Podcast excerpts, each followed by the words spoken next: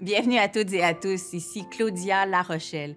Fanny Britt a accepté mon invitation dans notre lumineux studio de la Grande Bibliothèque de Montréal. Quand je parle de lumière, le mot est aussi bien choisi pour Fanny. Même si elle est pour moi une scaphandrière qui plonge dans les tréfonds souvent sombres de l'esprit humain, de ses fantasmes, désirs et contradictions, elle n'en demeure pas moins porteuse de cette lumière-là. C'est certainement une de nos plus grandes créatrices. On reviendra notamment sur Faire les sucres, qui a remporté en 2021 le prix du gouverneur général dans la catégorie Romans et nouvelles.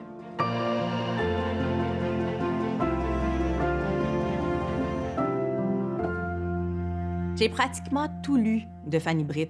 J'aime aussi beaucoup voir son théâtre parce que oui, en plus d'écrire pour euh, les adultes, elle écrit aussi euh, pour la jeunesse. Elle a d'ailleurs remporté avec euh, l'illustratrice Isabelle Arsenault un prix des libraires jeunesse en bande dessinée pour Truffe. Il y a toute une horde de fans qui la suivent assidûment. Pour moi, elle a quelque chose de l'oracle. Mais là, elle est humble, elle dirait que j'exagère, elle doute aussi. Et ça, je trouve ça intéressant. C'est là-dessus que je vais l'amener, entre autres. Suivez-nous. Dans 5, 4, 3. Je sais toujours pas si pleurer à cause de la peur ou de la douleur ou de la culpabilité ou du dégoût. Mais je peux te dire, Adèle, que j'ai pas eu le courage de lui poser la question et de risquer le retour des sanglots. Et ça, je peux pas. Je peux juste pas, Adèle parce qu'une partie de moi a l'impression que l'homme que j'aime depuis dix ans a cessé d'exister ce jour-là sur la plage Lucy Vincent à Martha's Vineyard. Que j'ai ramené au Québec une enveloppe vide, un ectoplasme d'Adam, et que le reste de lui, la matière de lui, s'est échoué sur le sable et a été emporté par la marée. Bonjour Fanny Britt. Bonjour Claudia.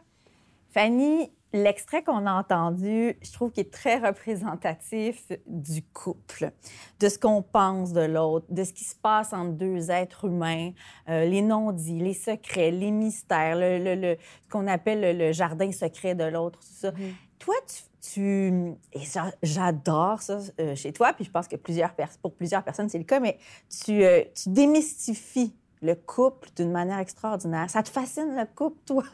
Oui, moi, je, en fait, je j'ai jamais l'impression que je le démystifie parce que ça continue à être un mystère. C'est sans fond. C'est pour ça que ça m'obsède, ça continue de m'obséder, mais je, pense que je le, décortique, en fait. C'est que j'essaie vraiment de d'en sortir les, les, viscères, puis euh, ce qu'on voit pas, euh, ce qui est dans, ce qui est dans l'ombre, ce qui est caché.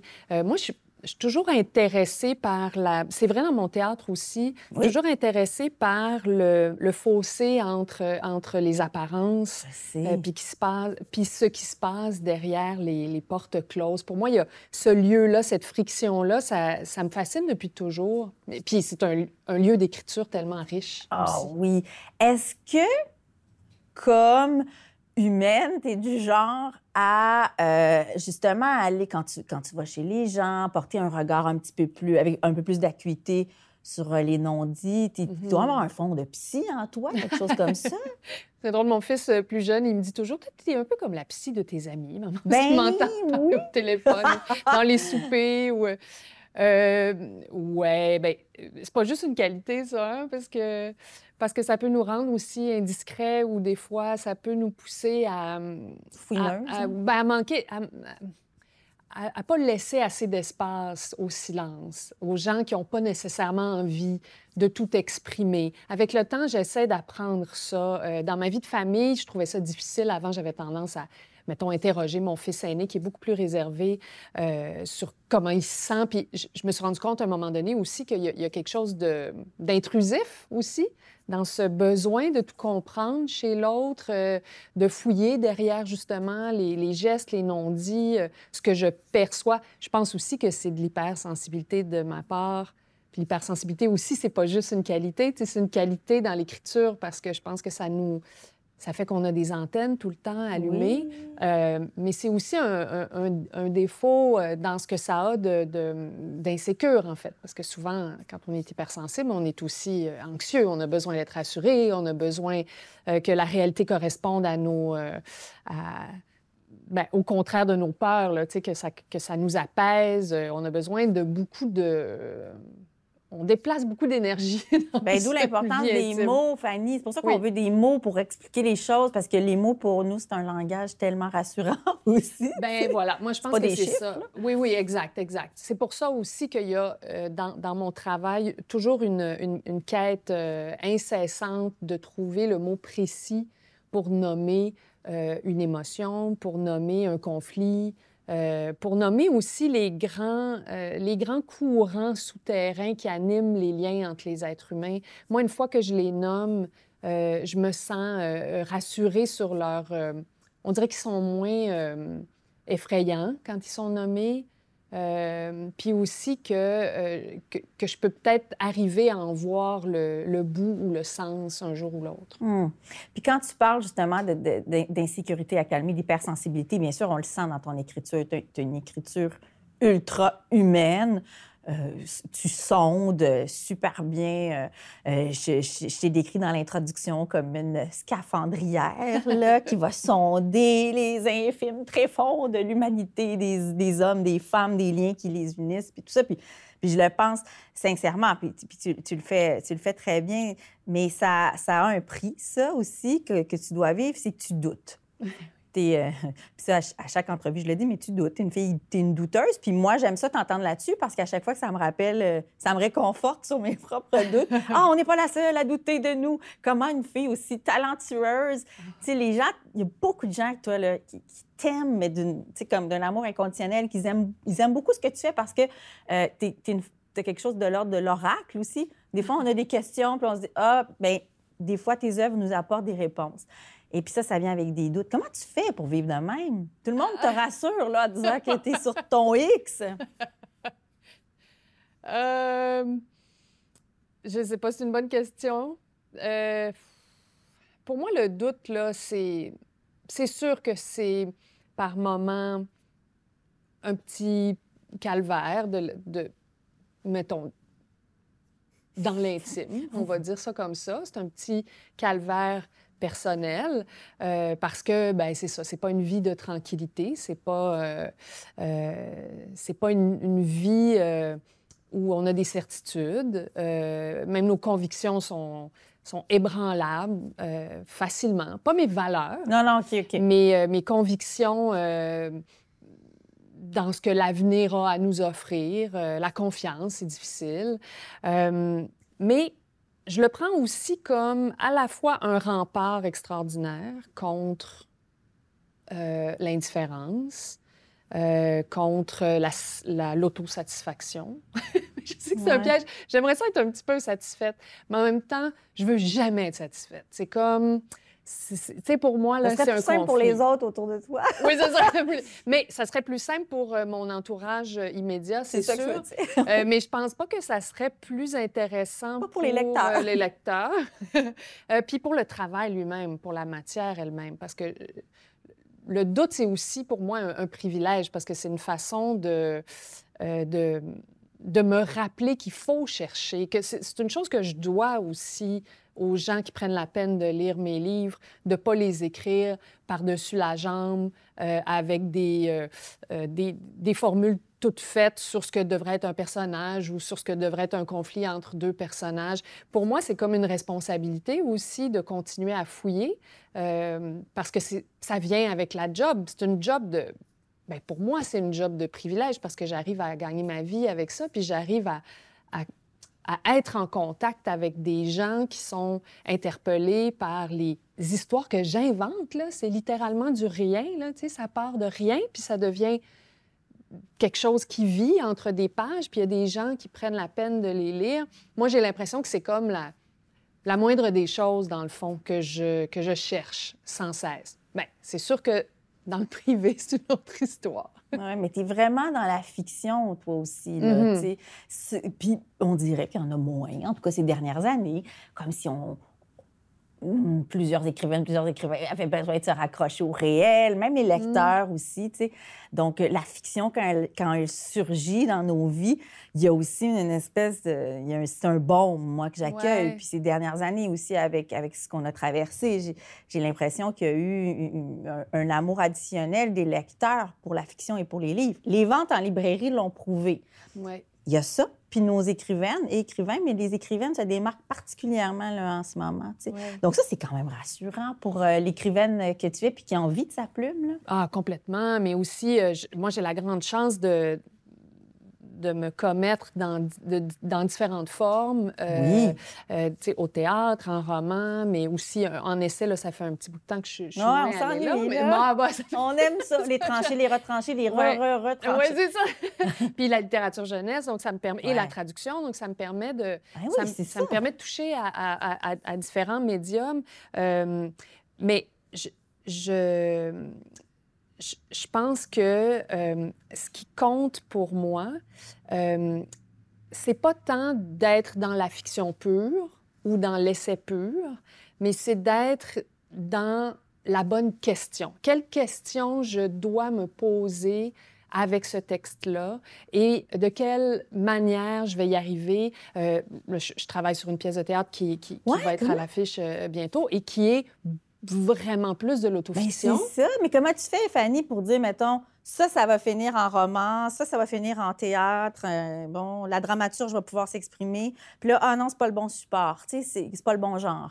Ben, euh, je, euh, je- je doute toujours. Bon, J'ai aussi un, nou- un nouveau Nous, on projet. doute là, qui- pas, tu sais, on doute Oui, jamais, nous autres, on t'accueille. Non, mais c'est vrai. Mais euh, en fait, il faut laisser euh, venir, il faut laisser monter, il faut prendre le risque de commencer dans une forme, puis après se rendre compte que c'est pas la bonne. Ça, c'est difficile de faire ça. Ça arrive? mais- Ça t'est déjà arrivé? Euh, ça m'est pas, pas nécessairement de changer de forme, mais de complètement jeter un projet en entier puis recommencer à zéro. Ouais, ma pièce sur le vent, là, j'ai écrit une pièce Ah au complet. On l'a jetée à la poubelle. Comment Et- on? euh, ben, c'est-à-dire avec, la, avec l'encouragement et l'accord de Claude Poisson qui, qui allait le monter, ce, ce spectacle-là. Quand j'ai envoyé ma première version, j'ai dit Je suis pas sûre que ça marche, mais voici une pièce. Ça fait quand même six mois que je travaille dessus, je te l'envoie. Euh, puis lui a eu la- la- le, comme le courage de me dire Écoute, sais-tu quoi? Je pense que tu as raison, je pense qu'elle fonctionne pas. Euh, Ça t'arrive à toi. ben, c'est arrivé. Et, et de, et, de, et de cette pièce, il n'est resté qu'un paragraphe, un monologue. Euh, c'est tout. Euh, C'était un trois quarts de page qui est dans Hurlevent. Mais l'affaire, c'est que une fois que je l'avais jeté, j'ai été capable d'écrire la pièce. J'étais prise avec... Tu sais, Hurlevent, ça, ça venait un peu d'une relecture de, de- de- des Hauts de Hurlevent Ben oui. d'Émilie Brontë. Euh, puis dans ma première version, j'étais trop comme attachée à, à la trame du livre, au personnage du livre. Donc, ça ressemblait à une espèce d'hommage. Ça marchait pas, c'était pas ma voix. Ça ressemblait à rien qui était, euh, qui était comme tangible pour nous. La théâtralité était pas là. Et, une fois que je l'ai jeté, ben, trois semaines plus tard, j'avais la trame de Hurlevent, qui est une pièce que j'aime bien au final, ce qu'on a fait. Puis il est resté ce monologue-là qui est très important, qui est une trame euh, importante pour un des personnages. Mais euh, ça arrive pas souvent. Mais quand ça arrive, c'est dur, mais c'est libérateur en même temps. Avait-il emprunté une route et Marion une autre? Ou était-ce seulement qu'elle l'avait abandonné? Après tout, c'est lui qui souffrait, lui qui avait failli mourir, lui qui devait prendre la mesure de ses faillites parentales et continuer d'assurer son rôle de pilier de la famille en ne recevant aucun soutien. Devait-il en plus de tout ça porter la faute de leur éloignement? Il n'avait pas fui à l'autre bout du pays, lui. Il était resté là, les deux pieds sur le sol gelé de leur terrain délaissé.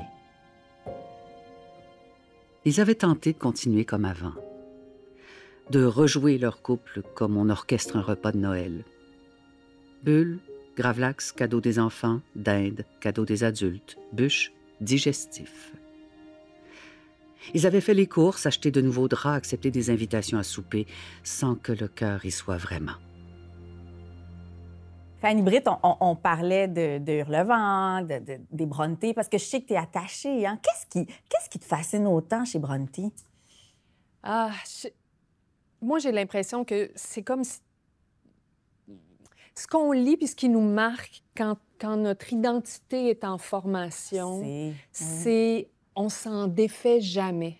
Euh, je pense beaucoup à ça ces temps-ci à cause de ma pièce Toute chose euh, euh, au Katsu, qui raconte vraiment mon, mon, amitié, la genèse de mon amitié qui a maintenant 35 ans avec ma, ma, ma grande amie Alexia Burgère. C'est beau ça, ce que vous ben, avez fait. On est très, très chanceuses. On est ah, très chanceuses. Puis vous êtes tellement J'allais dire l'expression hot, mais tu sais, deux femmes qui réussissent, qui s'affranchissent, qui incarnent vraiment la modernité, des amis. C'est un rempart solide, ah, ça. Ah, mais c'est un rempart absolu pour, pour des douteuses comme toi. Oui, et, Alexia, qui est, une grande perfectionniste, le plus perfectionniste que, que, moi. En fait, moi, je suis pas perfectionniste. Je, suis insécure, je doute, euh, euh, je suis euh, anxieuse. Alexia est une vraie perfectionniste.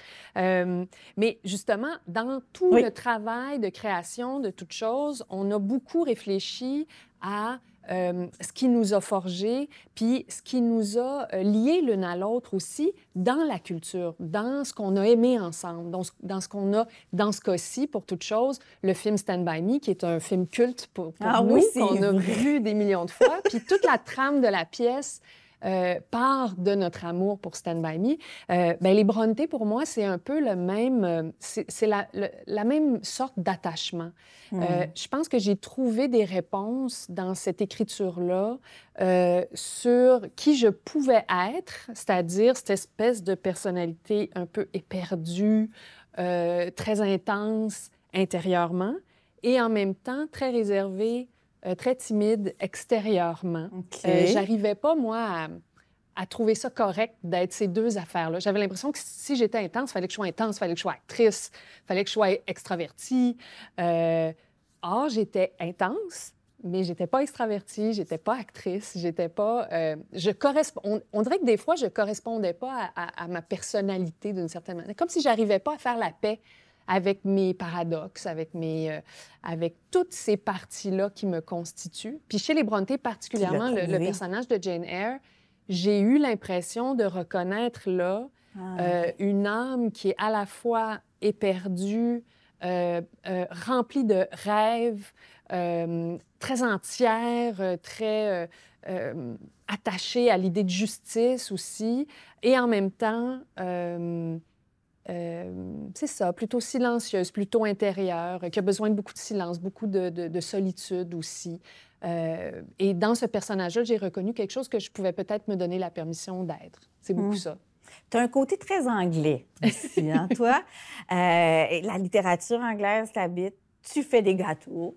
Euh, je sais pas pourquoi j'associe ça. Alors... Ben, à cause du Great British Bake Off, que, j'adore. Ça, exactement. Euh, ça vient d'où, ça? C'est Brit, justement, Fanny Brit? Tu aurais pu finalement nous donner des livres en anglais complètement. Euh, ben, quand j'essaie d'écrire en anglais, je me, rends, je me rends compte de mes limites. Je me rends compte que je suis vraiment francophone ah et que mon, ma littérature est francophone. J'ai déjà essayé de traduire mes propres textes, par exemple. Ça va, là, ça fonctionne. J'écris en anglais, tu sais. Mais euh, j'ai pas accès à j'ai pas accès à toute mon écriture en anglais. C'est pas pareil. C'est vraiment autre chose. Euh, ben, Brit, c'est un nom irlandais, donc c'est les origines lointaines de ah, c'est lointain quand même. Ben, c'est relativement lointain, oui. c'est mon euh, arrière-grand-père... Euh, euh, qui était totalement irlandais. Mais comme on a gardé le nom, comme c'est ma lignée paternelle, on dirait que mon attachement est fort. Et il y a beaucoup de roux aussi dans ma famille. Euh, bon, moi, ça s'est beaucoup dissipé avec les années, mais mon fils, euh, le plus jeune, est très roux. Mon père était rouge, carotte. Là, je dis était parce qu'il a les cheveux blancs. il va très bien, mais il n'y a plus beaucoup de rousseur. Puis cette espèce de... J'aimais beaucoup mon grand-père, Britt. grand-papa Skip, c'était son prénom, Skip. Euh, ben, c'était son surnom. Il s'appelait Donald, mais euh, tout le monde l'appelait Skip. Même, il a été maire de Maniwaki, de la petite ville de ben. Maniwaki, puis tout le monde l'appelait Skip Britt, euh, même, même quand il était maire. Mais là, comment avoir un destin plat avec ce nom-là, Skip Britt? ben, effectivement, il était formidable. Oh, puis c'était un homme très attachant, très conteur. Ah, euh, et qui euh, disait toujours euh, I'm a jack of all trades, master of none, qui est une expression, en gros, qui veut dire je suis un peu un homme à tout faire, mais je suis spécialisé dans rien. Puis moi, je me suis toujours reconnue dans cette expression-là. Ouais. Bien, j'écris, bien sûr, je suis spécialisée en écriture, mais euh, j'ai besoin d'être un petit peu touche à tout. J'ai besoin, euh, je suis pas une, une grande littéraire. J'aime beaucoup la musique aussi. J'aime beaucoup le cinéma. J'aime la télé. Ah oui, J'ai pas, je me suis spécialisée dans rien. J'ai même pas de, de bac. Je suis pas allée à l'université. Je suis allée à l'école de théâtre, mais j'ai pas. euh, euh, donc j'ai- toujours cette impression-là d'être un- un- une touche à tout. Puis on dirait que cette débrouillardise.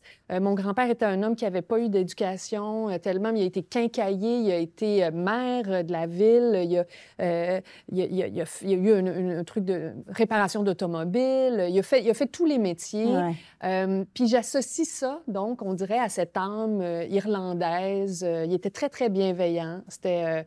et surtout, conteur et rassembleur. C'est toute mon enfance, ça a été d'écouter mon grand-père raconter des niaiseries très drôles Oui. aussi. Euh, on dirait que tout ça, toute mon affection pour mon grand-père, je l'associe à cette espèce d'Irlande symbolique Ah, que j'ai jamais visitée. Oh, ben là, c'est Ouais, je suis, prochain. je suis vraiment due. Oh là là, je pense que tu vas nous tirer quelque chose de ça. oui, je pense que oui. Assurément. Il va falloir que tu lises Jean du Nord aussi de Perrine Leblanc. Ben voilà, j'ai super hâte de le lire. Puis elle fait partie de notre série, alors c'est bien. Écoute, là, il fallait que je t'en parle. Tu as écrit un statut très émouvant sur le décès tragique de ton frère il y a quelques années. Mhm, mhm. Un statut. Je t'en parle parce que tu en as, tu, tu l'as écrit euh, publiquement sur Facebook. Ça m'a beaucoup bouleversée, euh, ce frère dont tu étais très près. On, on voyait des photos, tout ça. Puis je me suis dit, mais pourquoi? Et est-ce que ça va arriver en fait un jour où tu vas écrire? Tu vas être capable un jour d'écrire sur lui? Moi, j'ai l'impression que j'écris sur lui depuis Tout le- 25 ans. Ça, c'est- Euh, parce que c'est ça, il est parti en 97 quand j'étais, euh, quand j'avais 19 ans, puis je, je m'apprêtais à étudier en théâtre. Lui-même étudiait en théâtre, il étudiait en scénographie à euh, Sainte-Thérèse. à Sainte-Thérèse. Euh, et, et- ah, mon Dieu, Honey Pie, ma, ma pièce de finissante à l'École nationale, le personnage principal perd son frère au cours de la pièce. euh, euh, dans les maisons, Tessa perd son frère. Oui, c'est vrai. Euh, le deuil subi, en général, soudain, en général d'un jeune homme, est comme s'immisce partout dans mon écriture. Je l'ai abordé dans les tranchées, je l'ai abordé dans les retranchées. Euh, toute chose, euh, euh, cette nouvelle pièce est, est- est traversée euh, du deuil d'un frère, euh, aussi parce que c'est malheureusement la- la- le drame que ma meilleure amie a vécu, elle aussi, de perdre vrai. un frère. Mais c'est vrai. Elle a perdu son petit frère que je connaissais très bien aussi. Elle connaissait très bien mon frère. Euh, c'est comme un deuil miroir qu'on a vécu. Puis on aborde ça aussi parce que Stand By Me est un film sur le deuil, sur la mort, sur apprivoiser l'idée de la mort, dans lequel River Phoenix jouait, qui était aussi quelqu'un euh, euh, qui a provoqué le deuil chez nous quand on était adolescente, parce qu'on l'a tellement aimé, cet acteur-là. On l'a pleuré. On l'a Toute une pleuré. génération. Toute une hein? génération, vraiment, un peu comme Kurt Cobain. On a, on a, on a, euh, c'était nos idoles, ces garçons-là. On est C'était bien nos marqués, princes autres, charmants. hein? Ben oui, moi, je pense que c'était des princes charmants particulièrement Ah oui. sombres, tristes, euh, euh, fragiles. Nos princes ténébreux. C'est nos princes ténébreux, oui. Puis pour moi, euh, je suis restée avec cette idée que dans ma vie, pour moi, c'est les, garçons et les hommes qui sont fragiles. Beaucoup, je sais que c'est à l'envers de l'ordre du monde, parce que dans l'ordre du monde, c'est pas le cas. Euh, et j'ai deux fils. Donc, c'est sûr que Ah. cette, cette idée-là me, me- me traverse, m'habite beaucoup, euh, particulièrement en ce qui a trait au suicide euh, et à la toxicomanie, qui, bon, qui, ont, qui, ont- qui affligent, qui ont, qui ont, euh, qui ont emporté euh, tellement euh, de garçons puis de jeunes hommes euh, que j'ai connus. Euh, donc, moi, j'ai l'impression que même quand j'écris pas là-dessus, j'écris là-dessus. Bellux, Bellux a écrit quelque chose Bellux. euh, On pense à elle, elle nous a quittés récemment, Mm. mais elle a écrit quelque chose de formidable, justement, sur euh, le tempérament masculin, sur les hommes. Euh, et puis, puis, puis, puis d'autres ont écrit sur ce sujet-là, mais, mais trop peu, selon Mm. moi. Mhm, mhm. Euh, quelque chose de très apaisant pour les hommes, m'a-t-on dit. Ouais. Toi, le, le- parce que c'est intéressant cette question-là, on l'aborde pas souvent, puis je l'ai pas beaucoup abordé dans, dans- dans mes entrevues non plus. On parle beaucoup des femmes, de l'affranchissement, du, du... puis, puis c'est bien correct là. Mais, mais c'est vrai que le, le côté sombre des hommes, les ténèbres masculines, c'est quelque chose d'intéressant. Puis toi, tu, tu l'abordes. C'est Bien, puis j'ai vraiment pas de réponse. Hein. Ça, ça, ça, demeure une des questions qui me, qui me hante puis qui m'habite le plus. Comment, euh, euh, comment apaiser les êtres humains en général, évidemment. Euh, puis je suis entièrement. Jamais je vais euh, utiliser ça euh, pour, par exemple, excuser les comportements des hommes ou justifier quoi que ce soit. Bon, quand on pense à, l'affaire Will Smith, par exemple, moi, ça me, ça me trouble aussi qu'on utilise la, violence qu'il a vécue quand il était jeune pour expliquer le geste qu'il a posé.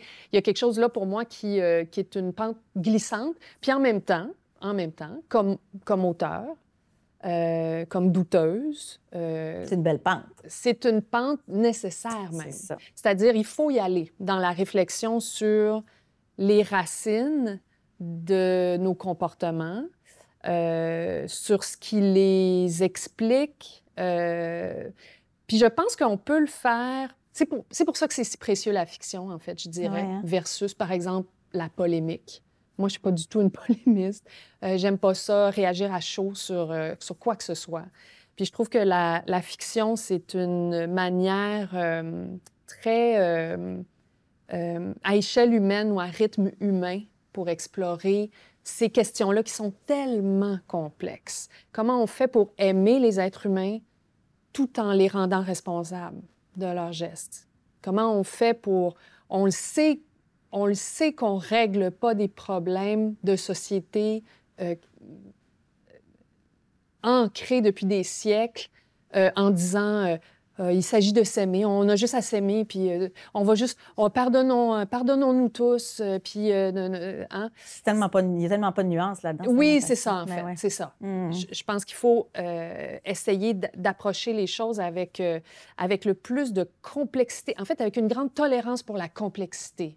C'est ça. Puis je pense que le travail de fiction, comme il nous oblige à le faire, euh, ben, ça me permet d'aller dans ces zones-là, tout en ayant vraiment, pour l'instant, aucune réponse là-dessus. je ne saurais pas écrire aux hommes ce qu'ils devraient faire ou comment on devrait régler. ils peuvent commencer par te lire, puis ça sera déjà pas mal. Hein. Mais continue de douter, douter, euh, Fanny Britt, parce que nous, on s'y abreuve, puis ça nous élève. Merci beaucoup, Fanny Britt. Merci.